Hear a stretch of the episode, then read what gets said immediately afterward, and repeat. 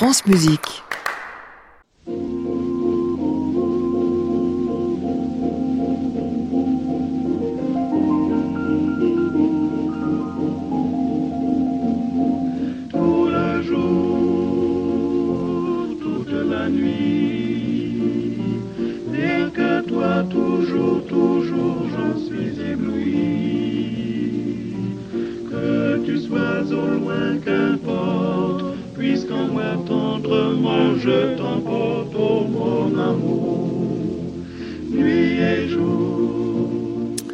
Bonsoir à tous, c'est ravi de vous retrouver pour une nouvelle semaine de Classic Club qui, euh, Noël exige, sera bien festive ma foi. Ainsi aujourd'hui, nous allons causer voix, voix parler, voix chanter, voix aboyer. Si vous me permettez, euh, messieurs, la voix chantée, ce sera pour Delphine Gallou qui, avec Ottavio Danton, viendra euh, nous causer de leur dernier disque, un Giustino de Vivaldi qui vient tout juste de paraître.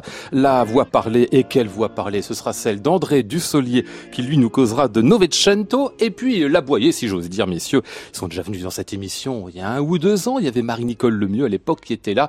On avait parlé quoi? Bah De voix évidemment et de chiens, avec les têtes de chiens qui sont avec nous en public et en direct. On les applaudir.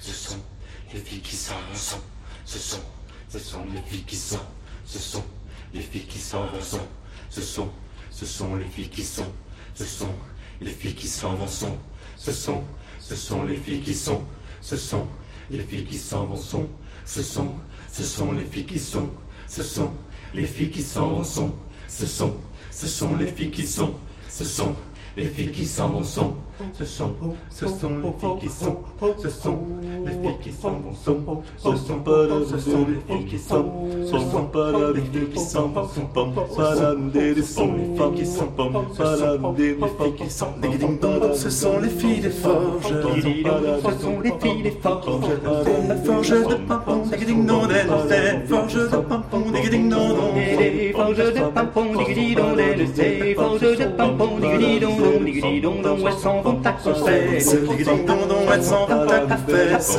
Au curé des cantons, des dong, des au curé des cantons, des dong, Au curé des cantons, ding dong, au curé des cantons, ding dong, des ding dong, qu'avez-vous fait les filles dong, dong, qu'avez-vous fait les filles Pour demander pardon, ding dong, pour demander pardon, des ding dong, Pour demander pardon, dig dong den, pour demander pardon, dig dong dong, dig dong dong, j'avions couru les balles. dig ding dong, j'avions couru des balles. Et les jolis garçons, dig dig dong den, et les jolis garçons, dig dig dong dong. Et les jolis garçons, dig ding dong, et les jolis garçons, dig ding dong, dig ding dong, ma fille pour pénitence. Dig dig dong dong, ma fille pour pénitence. Nous nous embrasserons, dig ding dong, nous nous embrasserons, dig ding dong, Nous nous embrasserons, dig dig dong den, nous nous embrasserons, dig dig dong dong, je n'embrasse point les prêtres. je n'embrasse point les prêtres. Mais les jolis garçons, dig dig dong den, font du poil au menton, dig dig dong dong. Mais les jolis garçons, dig ding dong, font du poil au menton, dig ding dong, Mais les jolis garçons, dig dig dong den, font du poil au menton, dig dig dong dong. Mais les jolis garçons, dig ding dong, font du poil au menton, dig ding dong, font du poil au menton, dong. les jolis garçons, dig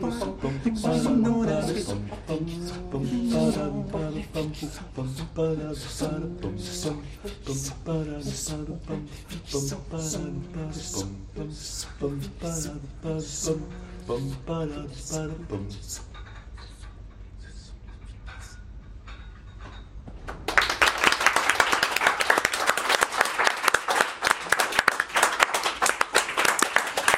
C'était les têtes de chiens qu'on entendait ici, c'est-à-dire, je vais tous les nommer, Justin Bonnet, Grégory Veu, Henri Costa, Didier Verdeil Philippe Bellé qui nous interprétaient euh, donc ces filles des forges, ce qu'on appelle un traditionnel je sais pas si on dit euh, moderniser, adapter. Bonsoir messieurs. Merci beaucoup de jouer pour nous, de chanter pour nous euh, ce soir et de répondre à quelques questions. Vous êtes cinq pour deux micros, mais comme vous êtes habitués à, à vous serrer de près pour chanter, vous le serez aussi pour causer ce soir. Dites-moi, ce qu'on vient d'entendre, c'est du traditionnel, c'est vrai, mais euh, revisité, modernisé, c'est ça? Ouais, pour autant que le traditionnel puisse ne pas l'être. En fait, la musique traditionnelle, c'est toujours un peu revisité. Ouais. Ce qui ne l'est pas, c'est le folklore. Et effectivement, on fait pas de folklore, on fait de la musique traditionnelle, donc on la réinvente tout le temps, comme euh, comme les chanteurs le faisaient. hein, euh. Pardon, je suis idiot, mais c'est quoi la différence entre le folklore et le Eh traditionnel? ben, l'image du folklore, c'est un peu que ça s'est arrêté et qu'on essaie de savoir comment on faisait avant. Ah, Et nous, c'est pas du tout ce qui nous intéresse. Ce qui nous intéresse, c'est de savoir comment on fait maintenant. c'est-à-dire vous prenez les chansons telles qu'elles nous ont été données. euh, alors je vois dans votre dernier disque, il y a Compère Guillery, il y a trois jeunes tambours, Cadet Roussel, en gros ce que je chantais quand j'étais, petit, petit, enfin quand- comme je chantais quand j'étais enfant, c'est ça C'est le jeu de face cachée, c'est de faire entendre ce que les gens ont encore en mémoire. C'est-à-dire cette, cette musique traditionnelle encore vivante dans la mémoire des gens. Mhm. Mais arrangé de manière telle qu'en fait, ça nous rappelle des musiques bien d'aujourd'hui. Là, ce qu'on a entendu, c'est une sorte de, de- de mimétisme d'un style, je sais pas trop lequel, mais ce serait lequel? Pour vous Ah, bonne question. euh, Parce que je- dans votre disque, il y a du rail aussi. Il y a, enfin, il y a, il y a plein de genres Oui, c'est qui vrai. se Bah mêlent. oui, on, Enfin, qu'il faut penser, en tout cas. On joue pas mal avec euh, ce matériau qui Ouais. est de, de cette, cette mélodie euh, qui est seule et qu'on récupère et on joue avec. On, la laisse euh, nous inspirer et en- pour le coup, ça donne des, des résultats très différents qui peuvent aller de comme des choses plus rail ou des choses, ça c'est quand même un exemple bien particulier, ou des choses plus contemporaines, euh, ou des choses plus simples. euh, Voilà, ça va. Qui vous fait les arrangements d'ailleurs?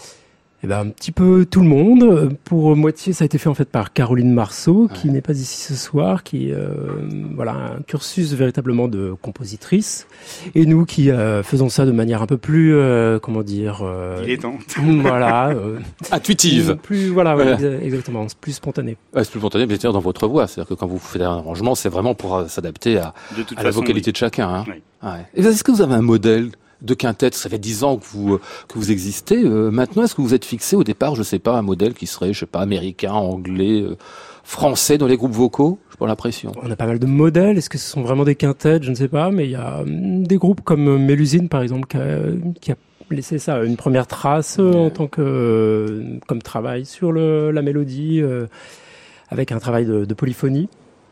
Sinon, Il y a euh, des Occitanistes, il y a le Coir de la Plane qui Ouais. nous inspire pas mal aussi, ouais, euh, beaucoup. ouais. et qui chante en occitan. C'est vrai que la, la tradition française est étonnamment assez délaissée en fait par, Oui, les, par les interprètes. ouais. Hum, la tradition, c'est-à-dire en effet les chansons euh, très populaires, enfin traditionnelles, comme vous le disiez euh, tout à l'heure. Vous avez toujours travaillé avec ce type de chansons-là. Je crois dans vos précédents disques qu'il y avait d'autres euh, d'autres modèles aussi. Hein? Non, c'est c'est notre c'est notre raison d'être en fait que de travailler sur Ouais. sur sur la mémoire et la mémoire paysanne en particulier. ouais. Ah ouais. Bon, très bien.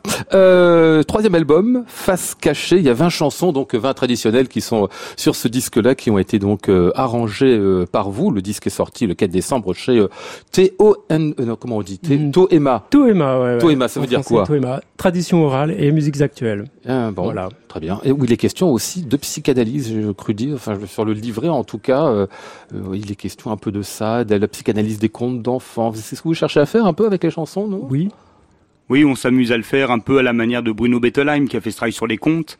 Et nous, on reprend un peu ces chansons qui paraissent être des comptines assez anodines et qui, en fait, dès qu'on les creuse un peu ou qu'on les écoute tout simplement, évoquent des choses liées à la mort, au désir, à la sexualité qui, qui sont vachement intéressantes. Hmm, Bien, je vous laisse retourner sur la, notre petite scène de l'hôtel Bedford pour votre deuxième passage. Je dis pas encore ce que c'est.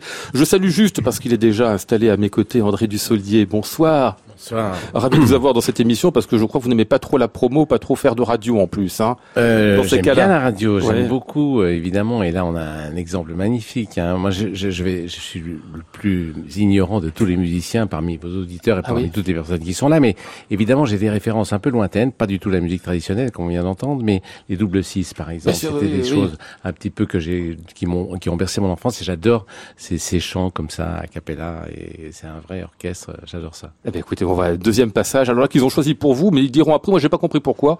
Ils ont choisi pour vous au clair de la lune. Donc, ils nous raconteront. euh, D'accord. vous savez, vous? Non, peut-être pas. Je sais pas. ça, ça me dit vaguement quelque chose. Bon, d'accord. En en trio, c'est ça? Oui. Oui, oui, oui. Ah oui, c'est ça. Bon, on verra tout à l'heure. Des secrets. Ouais. Les têtes de chien.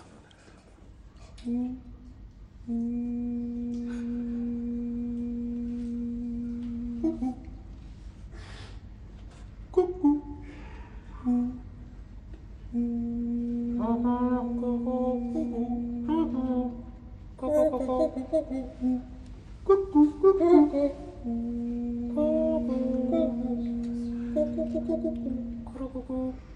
Au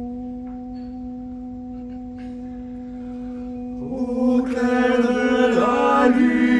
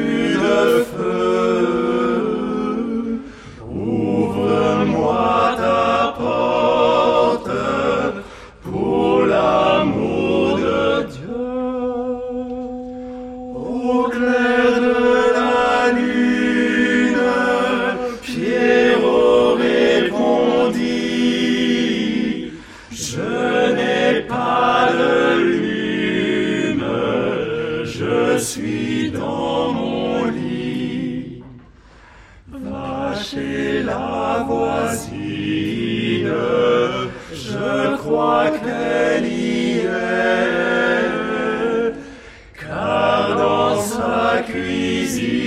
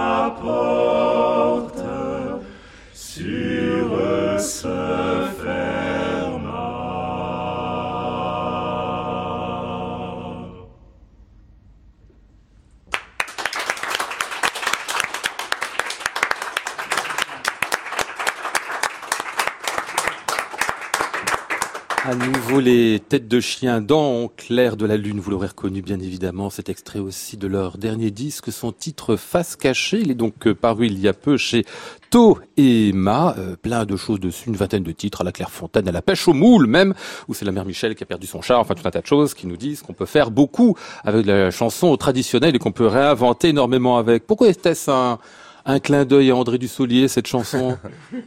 Je pense que tout le monde a en mémoire la, la scène culte de Trois hommes et un couffin, qui nous avait, nous, beaucoup fait rire et beaucoup ému en même temps. Voilà, Ouais. donc on avait envie de lui. Où il, où il faisait en trio, c'est ça les... Absolument. Ah oui, un grand je souvenir, André Dussolier. soient pas là pour mesurer tout le chemin qu'on avait encore à parcourir pour Ah oui. arriver à ce résultat-là. Ça a été loin à mettre en place, hein, franchement. Mais c'était vraiment, euh, ce film-là était tout à fait inattendu. Et quand j'entends ça, c'est vrai, je comprends, parce qu'à l'époque, c'était Rambo qui triomphait sur les écrans, donc on était très très loin d'un bébé euh, dont s'occupaient trois garçons. Et, et en chantant au clair de la lune. C'est magnifique, là. Et en plus, vous le chantiez à trois voix différentes en plus. Hein, je, Trois voix différentes, c'est oui, ça. hein, c'était- oui, ouais. c'est pour ça que je vous dis que c'était long à mettre en place. Oui, ça avait été vraiment travaillé. C'était ça le, le gros moment de travail du film, si Oui, j'ai bien compris. oui, hein. oui, oui. Ah oui, beaucoup, vraiment. beaucoup répété. Je salue, puisqu'elle est aussi déjà parmi nous, Delphine Galou. Bonsoir. Bonsoir. Vous avez déjà pratiqué, vous, le chant en petit ensemble comme ça?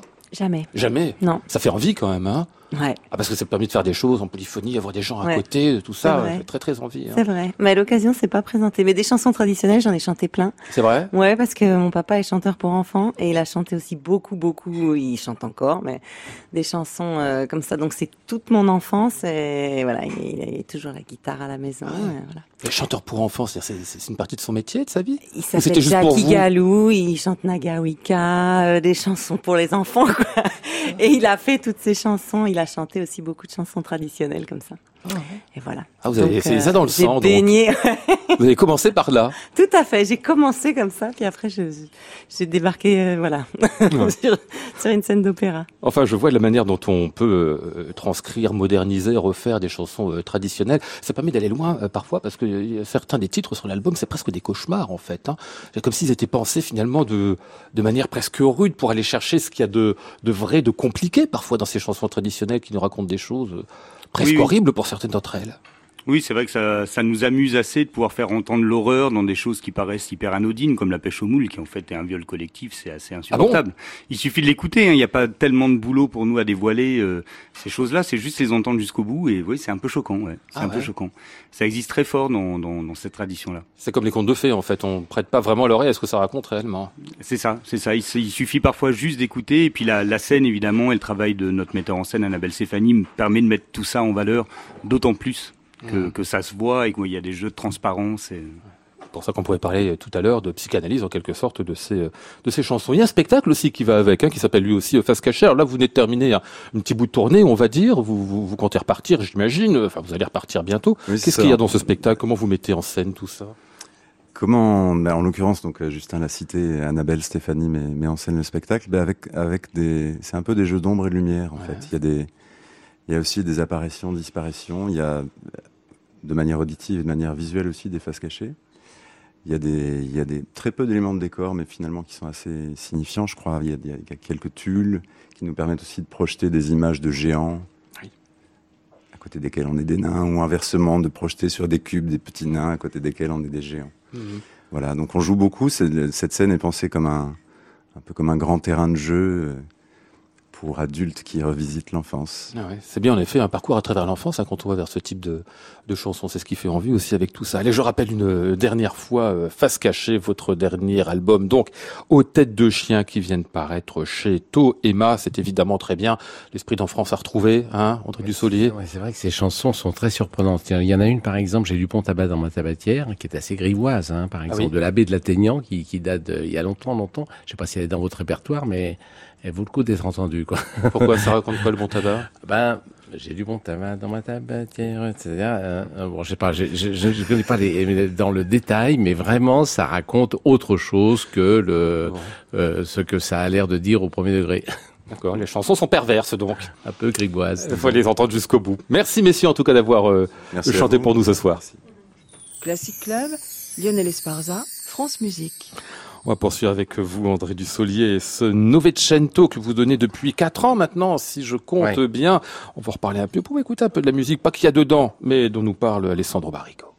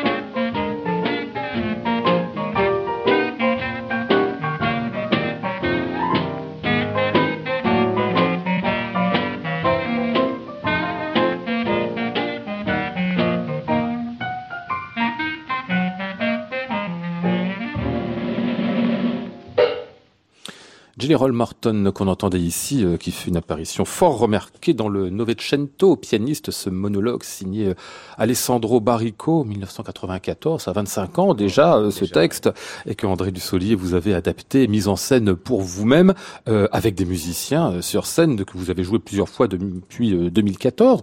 Vous avez même eu un Molière pour ce, ce rôle-là, et puis vous le reprenez là donc au mois de janvier, du 9 janvier au 31 mars, au théâtre de la Porte Saint-Martin à Paris. Spectacle très physique sur lequel on reviendra, mais plutôt le texte de, de Barrico. Qu'est-ce qui vous a donné envie de, de jouer, de d'incarner ce texte-là? J'ai découvert ça dans les années 2000 et euh, c'est un conte, mais euh, auquel on s'identifie assez facilement. C'est l'histoire d'un enfant qui est trouvé sur un bateau comme ça pendant une traversée entre l'Europe et les États-Unis en 1931 qu'un migrant ou qu'une migrante a abandonné comme ça et qui va être élevé par l'équipage et qui va euh, jouer euh, du piano et qui va se révéler être le plus grand pianiste au monde et qui va jamais descendre à terre. Il y a Roll Morton dont vous venez de parler Ouais. qui va vouloir se mesurer à lui.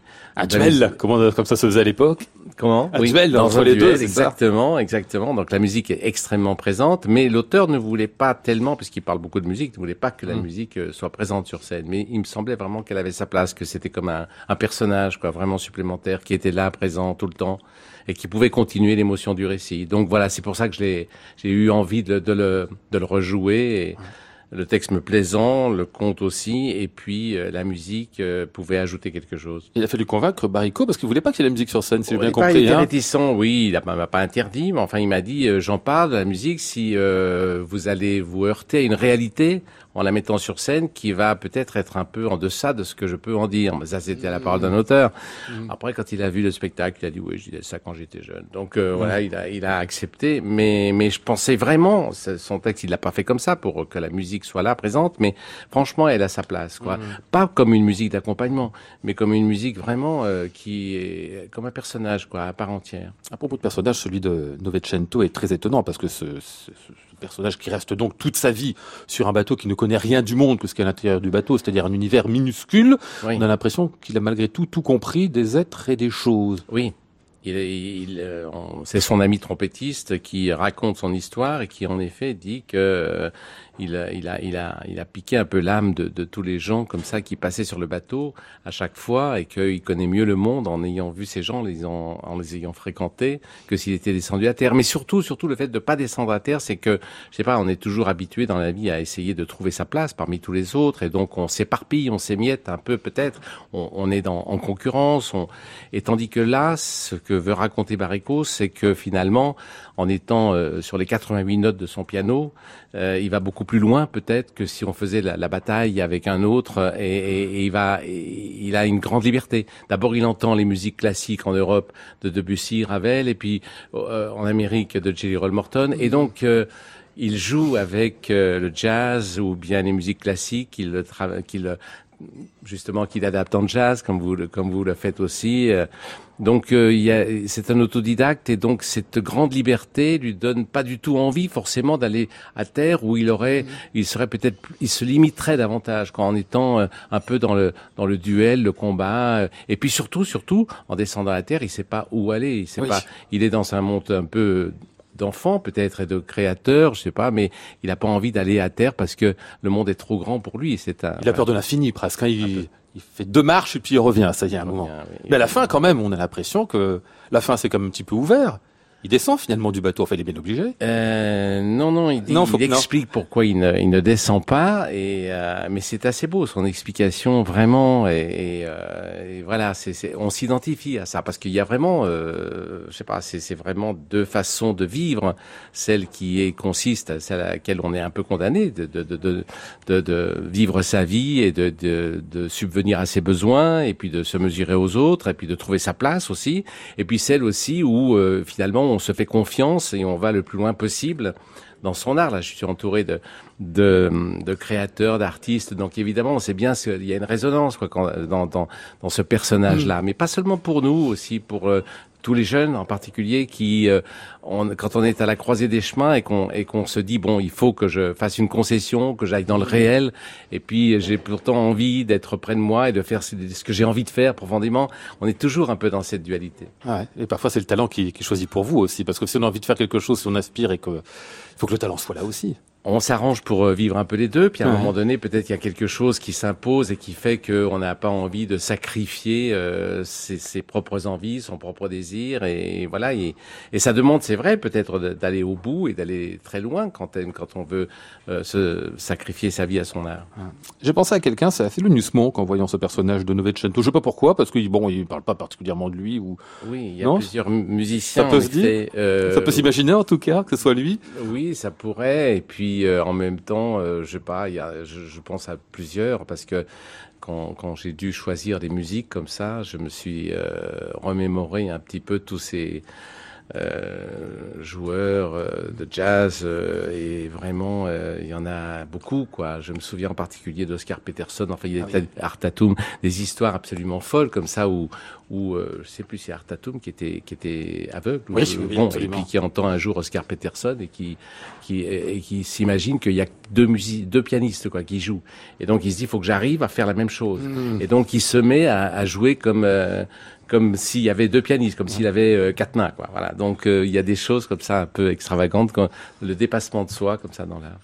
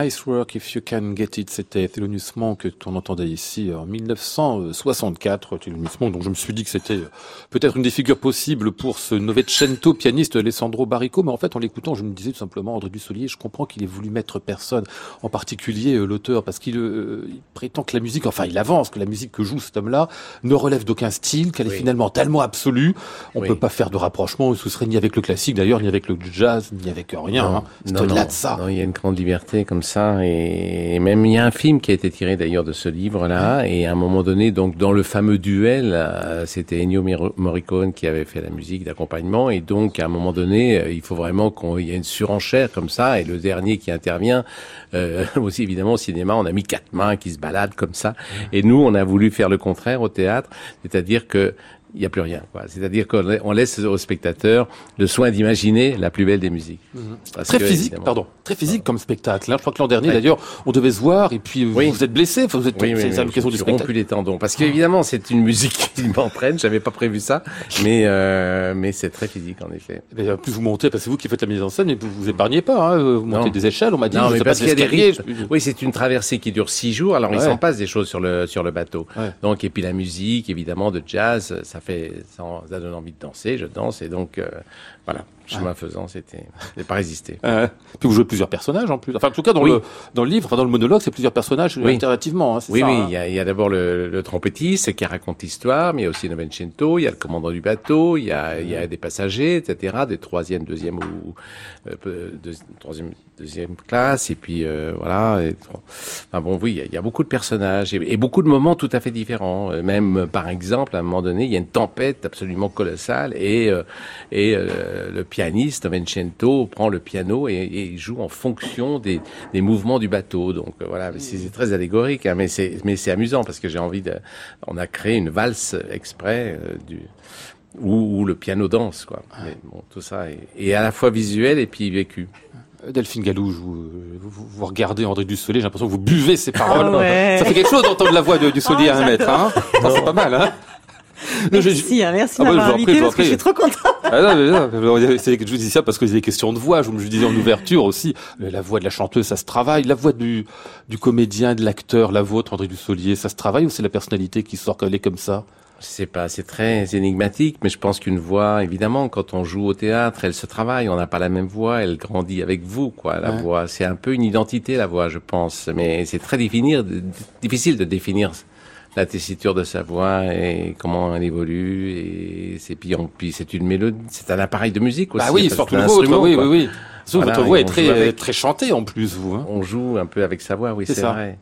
Il y avait une très jolie euh, qui va qui va bien dans cette euh, circonstance de phrase de, de Orson Welles qui disait je euh, la radio a ceci de supérieur au cinéma, c'est qu'à la radio l'écran est plus large.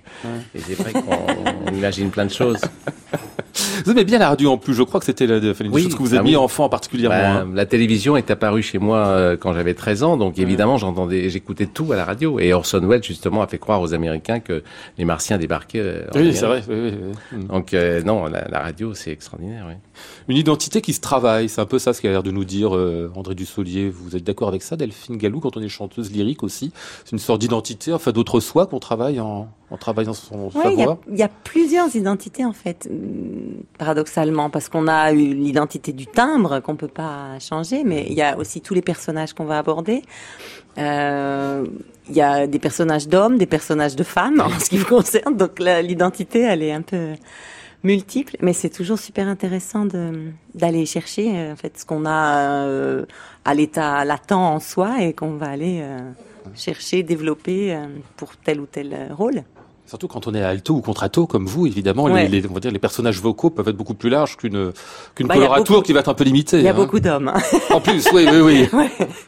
C'est amusant de jouer les hommes, vous aimez ça? J'aime bien. Ah oui? Ouais. Parce qu'au théâtre, ça se fait plus, au cinéma non plus, quasiment. Enfin, euh, Roger une fois de temps en temps, mais quand ça arrive, on le remarque, André Dussolier. Alors que l'opéra, ils font ça tous les jours. C'est hein. plutôt rare, oui, c'est vrai. Euh, À part Chérubin, qui est joué par une femme quelquefois, euh, mais euh, mais c'est vrai, c'est plutôt rare.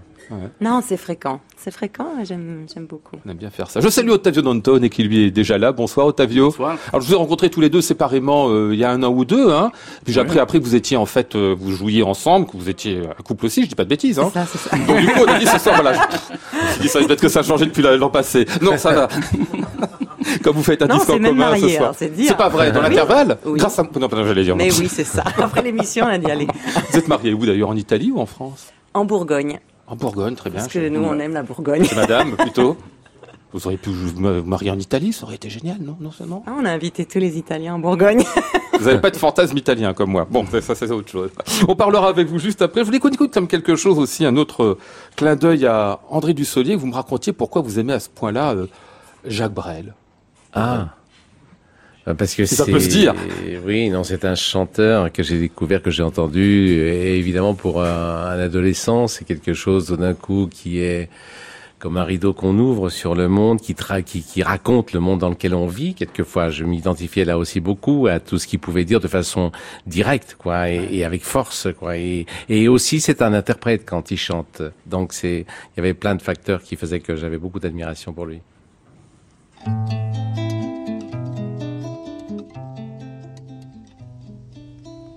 Jojo, voici donc quelques rires, quelques vins, quelques blondes. J'ai plaisir à te dire que la nuit sera longue à devenir demain. Jojo, moi je t'entends rugir quelques chansons marines. Où des Bretons devinent que Cinq-A doit dormir tout au fond du brouillard. Six pieds sous terre, Jojo, tu chantes encore. Six pieds sous terre, tu n'es pas mort. Jojo, ce soir comme chaque soir, nous refaisons nos guerres. Tu reprends Saint-Nazaire, je refais l'Olympia au fond du cimetière. Jojo, nous parlons en silence d'une jeunesse vieille. Nous savons tous les deux que le monde sommeille par manque d'imprudence. Six pieds sous terre, Jojo, tu espères encore. Six pieds sous terre, tu n'es pas mort, Jojo. Tu me donnes en riant des nouvelles d'en bas.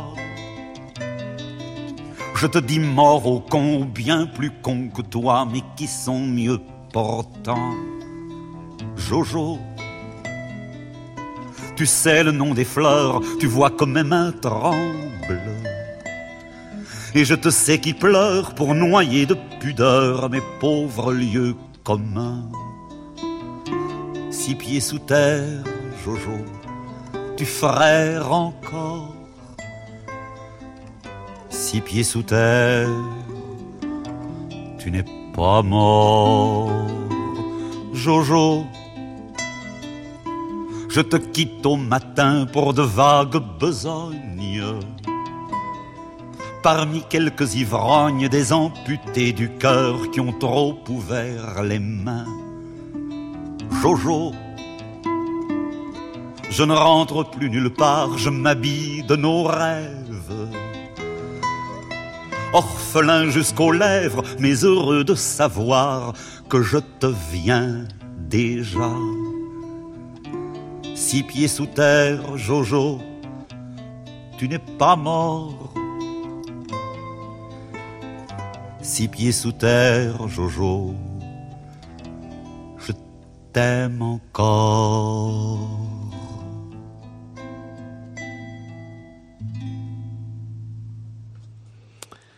C'était Jojo par euh, Jacques Brel, le extrait des Marquises, 1977. C'était triste, je me souvenais pas, c'était, c'est non seulement c'est triste, je me souvenais pas qu'il était sur la tombe.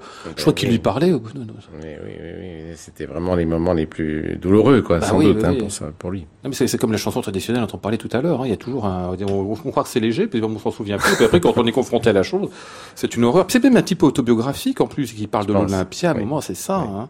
Mais il y a ceci en plus chez, chez Brel et pas seulement chez lui. euh, André Dussolier, vous qui avez travaillé en plus, on connaît la chanson. Enfin, on, on s'en souvient, c'est ce que vous faisiez là-dedans.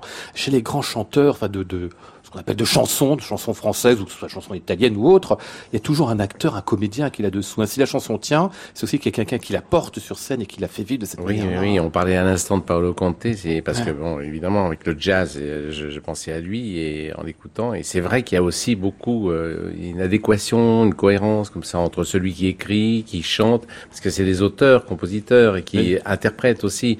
Donc c'est beau d'aller comme ça euh, de de l'écriture jusqu'à l'interprétation, et donc euh, c'est ça qui peut-être qui nous qui nous touche à tous les étages. Ouais. Qu'ils la, la totalité, que la chanson est vraiment quelque chose ouais, qui est ouais. aussi profond. Classic Club, Lionel Esparza, France Musique.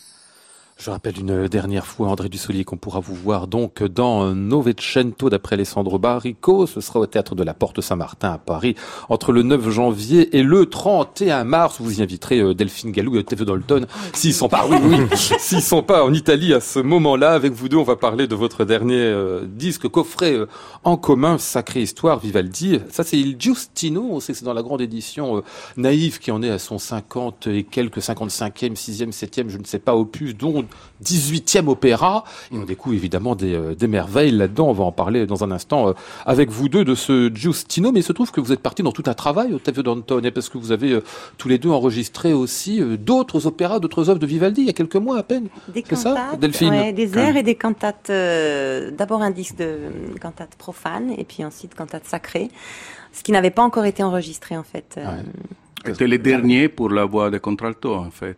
Le dernier. Donc ça y est, c'est fait. que- Ça y est, c'est fait. maintenant. Pour contralto, c'est fini. Ah, mais c'est dingue parce que ça veut dire qu'il y a encore plein d'inédits de, de Vivaldi qu'on n'a absolument pas au disque, alors que c'est un des compositeurs évidemment les C'est plus... incroyable. C'est c'est le comp- un des compositeurs plus, compositeurs plus connus et moins connus de la même temps, parce C'est que beaucoup de sa musique n'est pas connue. Ah ouais.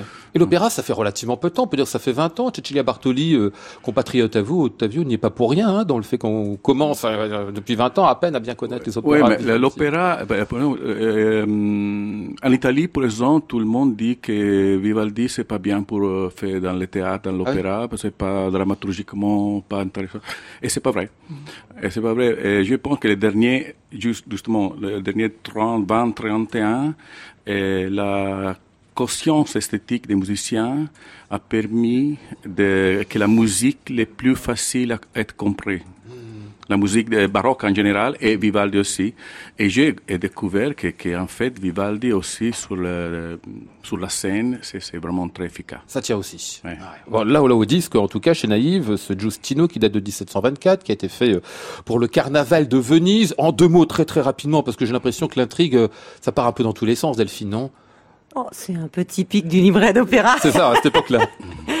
Euh, oui, il faut que je raconte l'intrigue là. non, mais très rapidement, c'est on un a une heure et empereur, demie. c'est ça Oui, c'est ça, parce que le- il, part dans les montagnes, il y a des histoires de Bah, forêt, il y a un monstre qui se C'est un bat. paysan euh, qui a de, de belles valeurs et qui, bon, qui est content de travailler la terre, mais qui voudrait quand même être euh, un guerrier, qui voudrait avoir de la gloire, des Mmh. honneurs. Et justement, il y a la sœur de l'empereur qui est Qui passe là. qui passe par là, poursuivie par un ours. Il la sauve. Elle lui dit mais viens, je t'emmène au palais. Et hop, voilà. Il l'emballe. Il l'en. Bah, c'est ouais, ça. bon, vous Et il devient tout, empereur, mais- pardon, faut pas dire tout ça, mais on se doute un Oui, peu. c'est un petit raccourci. Ce qui est dingue, Ouais. c'est que l'hi- l'histoire est complètement folle, en fait. Là-dedans, c'est bien pire que dans les opéras de Handel, qui restent presque sages, parce que c'est que des intrigues amoureuses, alors que là, on est vraiment dans la grande aventure, hein. C'est quasiment de la KPDP à certains moments. Ouais, hein. c'est un mélange d'aventure, à histoire amoureuse. euh, ben, en fait, nous avons fait aussi la- un, un carton animé. Un De- dessin de- animé. de- Ah bon dessin animé, oui. Oui. J'ai écrit un texte de deux minutes, le Justine en deux minutes. Ah Et c'est nos, nos romans sont très compliqués, mais toutes les histoires euh, de l'opéra baroque sont très compliquées. Et, et normalement, l'opéra, elle durait trois, quatre heures, cinq heures. Et, et elle était compliquée seulement, mais à la fin, la, la chose plus importante, que la, la gens, elle a mis la, les belles airs, elle a mis euh, s'arrêter, parce qu'à à, l'époque, dans le théâtre, la gens parlait, fait le manger, fait l'amour. C'est ça, oui, oui, la- oui, oui. Fait l'amour. Oui, aussi. ouais, Dans les ouais. spectacles même, dans les Ah, salles. bah oui, oui, dans, dans, la, dans les les loges, loges. bah, Non. bien sûr. Enfermer les rideaux et... Ah bah oui, oui. oui, oui. D'accord. oui, oui. De tout, de tout. Mais euh, au moment de la belle aria, tout le monde se ferme. Ah, tch, tch, tch, tch, écoute, écoute, écoute, l'aria. Ça, c'est, elle était la vie dans le théâtre. Et la- la- la gens C'est pour ça que ça pouvait durer Ouais. 5 heures, parce que Ah oui, oui. d'autres choses à faire. il mangeait, il buvait, enfin on vivait simplement, euh, c'est ça, dans sa loge d'opéra. Hein. Et puis, mais c'est ça, on on comprend aussi du coup pourquoi les, les intrigues semblent un peu abracadabrantesques à certains moments. C'est qu'en fait, on n'avait pas besoin de suivre dans toute la durée. Non. Il fallait qu'il y ait quelques beaux heures, qu'on soit en- ensemble avec les gens, et puis voilà. On avait le droit de perdre le fil, quoi. Ah, et de le retrouver un peu plus tard. Euh, un air tout à fait étonnant avec Psalterion solo. Vous avez voulu qu'on écoute ça, Delphine? Ouais. C'est quoi ce Psalterion d'ailleurs, tiens? Bah franchement, euh, j'avais jamais chanté avec pour enregistrer le disque. Bah c'était une grande, euh, ouais, une grande découverte. Non, je connaissais l'instrument, mais j'en avais jamais approché un de près. Et vraiment, cet air, ça a été une, euh, bah ouais, une grande, euh, grande découverte. Un peu comme les, les, les airs euh, avec euh, instruments solistes de la Judita Triumphans, par exemple, Oui. de Vivaldi avec le chalumeau et la viola d'amore et, Mm. et voilà tout, tout C'est un petit instrument pour faire un peu de curiosité, c'est instrument ça qui fait une espèce de magie et on parle de contes et Ah, C'est de, bizarre de la fables, contradiction c'est- baroque, ouais. typiquement baroque. Les salterions, c'est un, un son très très doux, mais les textes disent que j'aime la guerre, j'aime euh, les, Oui, parce que je reste, les, euh, les voilà, dangers. guerrier. oui, et, et avec les sons des salterions, ça c'est typiquement baroque. Ouais. Euh, air avec Psalterion, donc extrait du Giustino de Vivaldi, et c'est euh, dans le rôle de Justin, hein, euh, justement Delphine Gallou.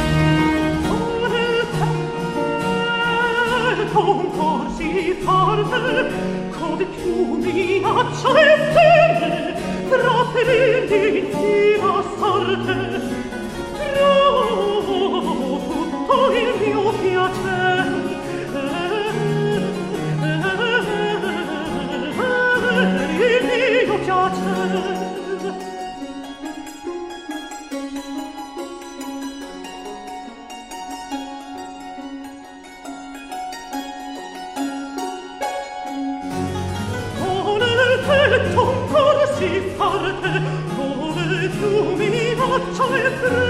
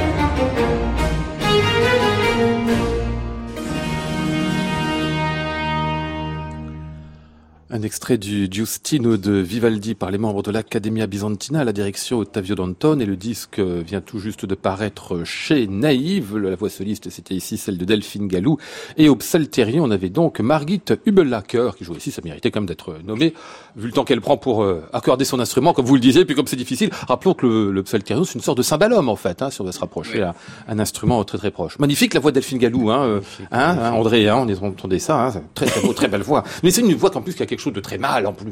C'est vrai que c'est une voix qui est très, très contralto, qui fait penser à des voix masculines aussi par certains moments. Hein. Un- ouais, la, la voix de, de canto, c'est quand même un peu androgène. Oui. Et, et c'est très rare. Les vrais contraltos dans, le monde ne sont, sont pas, beaucoup. Normalement, c'est plus mezzo soprano et soprano, c'est plus facile à, à trouver.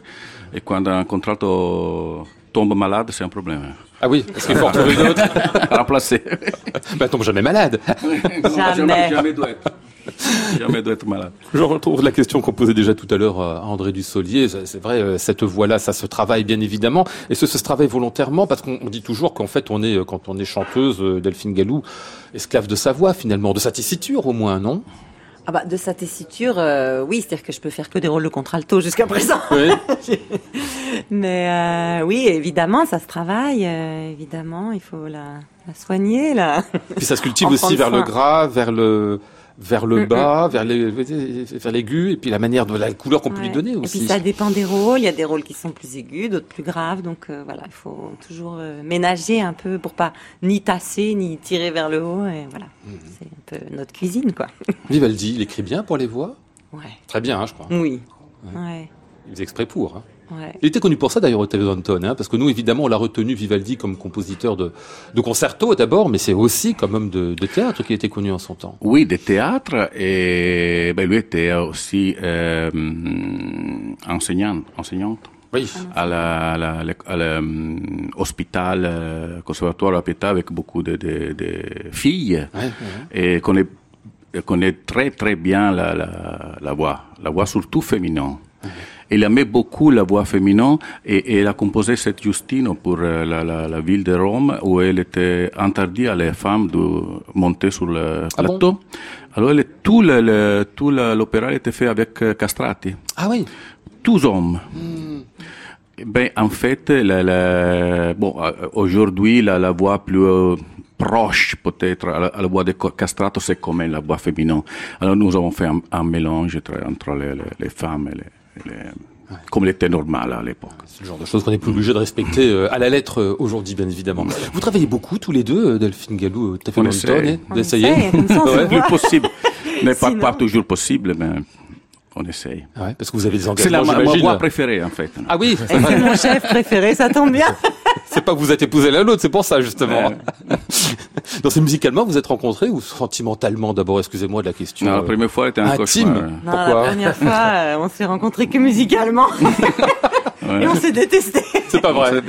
Non, parce que j'avais pas chanté ces variations. C'était pour Rinaldo Ah et ouais, j'avais écrit les miennes. Enfin, j'avais écrit, euh, on les avait écrit avec ma copine que, euh, claveciniste Violaine Cochard. Et il je suis arrivée à la première répétition, il m'a dit, ma, dove sono le mie variazioni? Non, parce que j'ai déjà écrit les miennes. Et alors, il m'a détesté parce que j'avais pas fait ces variations. et j'ai fait, voilà, après la- le concert, j'ai dit, bon, alors, vraiment, Plus plus jamais. jamais. et voilà. Ah oui, que- que- comment vous êtes rabiboché alors Ottavio Bah, plusieurs années après. Plusieurs années Ah oui, Bah euh, ouais. Trois. Trois années. Non, mais en fait, euh, j'ai- j'ai aimé beaucoup euh, sa voix. Parce qu'elle était très particulière. Elle est très. Euh, beaucoup d'harmonique. Elle, est- elle est un voix bizarre, en fait. bizarre, c'est pas bien. Non, c'est le bon Très sens. belle, hein. bien sûr, dans le bon sens du terme. Et, et, et en fait, c'est- pas facile de trouver un voix comme ça pour la musique euh, ancienne. Ah oui, ouais. Donc du coup, même si elle faisait pas vos variations, vous vous êtes dit, euh, Ouais. on va réessayer encore une Bah, fois. Non, mais maintenant, c'est lui qui met écrit. Non, elle, elle veut, elle, mais, mais, mais, mais elle demande d'écrire. hein. Maintenant, c'est Violaine Cochard qui vous fait la gueule parce que vous faites pas ces Non, c'est bien ça aussi violent. hein. Non, Violaine, c'était super aussi.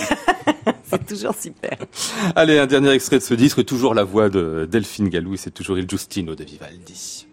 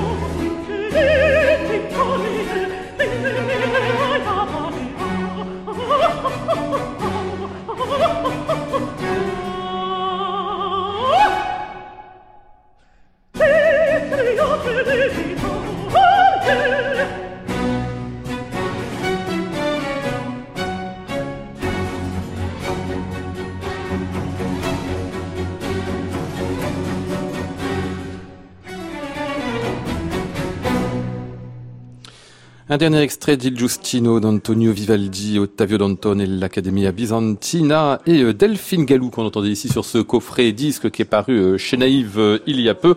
Je rappelle que votre dernier récital à vous dont on avait parlé les dernières fois, Delphine Gallou, Agitata, c'est toujours disponible avec Ottavio Dantone et bien sûr sur le label Alpha et qu'il y aura de nouveaux disques à venir consacrés eux aussi à Vivaldi. L'aventure naïve continue et c'est fort bien. Quant à Novecento par Alessandro Barrico, eh bien c'est au théâtre de la Porte Saint-Martin au mois de janvier et mars. Et puis les spectacles des têtes de chiens et leurs disques surtout, face cachée à suivre aussi. Merci à tous de votre visite. Merci. Merci infiniment.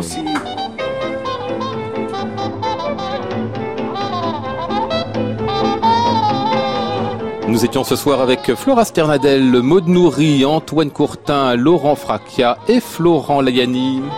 Voici le ciel peuplé de ces moutons blancs. Voici la mer troublée, spectacle troublant.